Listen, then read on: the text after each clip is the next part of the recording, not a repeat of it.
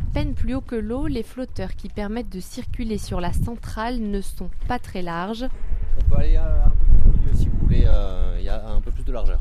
Vu du ciel, c'est un grand rectangle noir de 12 hectares posé sur le bassin, mais les 43 700 panneaux sont au ras de l'eau et donc peu visibles de loin. Alors si on se penche un petit peu, Rémi Buissonnier est coordinateur développement territorial chez Boralex, l'entreprise qui gère la centrale. donc euh, tout simplement vous avez les panneaux euh, qui sont donc euh, fixés sur, sur des structures métalliques. Ces structures métalliques sont accrochées sur des flotteurs et puis après tout le reste n'est que euh, raccordement électrique jusqu'à ce que l'électricité puisse être réinjectée sur le réseau. Pour cette centrale lacustre exposée plein sud, tout a été pensé. Le niveau de l'eau même peut également euh, fluctuer. Tout est fait pour que la centrale s'adapte en fonction de ce qui se passe, niveau d'eau ou fort vent, pour bouger au maximum de 5 mètres. Sur le bassin, les panneaux se salissent plus vite, notamment à cause des oiseaux. Il faut les nettoyer plusieurs fois par an.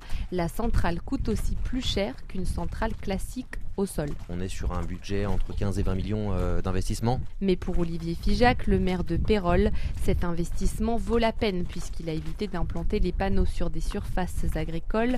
Le bassin se trouve en effet à l'endroit d'une ancienne carrière gravière qui n'avait plus d'utilité. Cette partie-là n'avait pas de vocation particulière. Ben, on lui a trouvé un objectif qui permet d'aller dans le sens de la transition écologique. Et cela sans venir gréver les terres agricoles. Et sans altérer le paysage. L'implantation du parc photovoltaïque est complètement neutre dans la mesure où elle s'inscrit dans le paysage lointain puisqu'elle est à moins de 2 mètres par rapport au niveau des terrains naturels. Il n'y a pas de choc visuel euh, apporté par cette centrale photovoltaïque. Depuis sa mise en service fin 2021, la centrale produit 14,7 MW crête par an, ce qui correspond à la consommation de 6400 foyers, soit trois fois plus que la commune de Pérol. De facto, ça dessert également les communes environnantes. On peut dire que Pérol en Provence est une des premières communes à énergie positive du département des Bouches-du-Rhône, puisque nous produisons beaucoup plus que ce que nous consommons.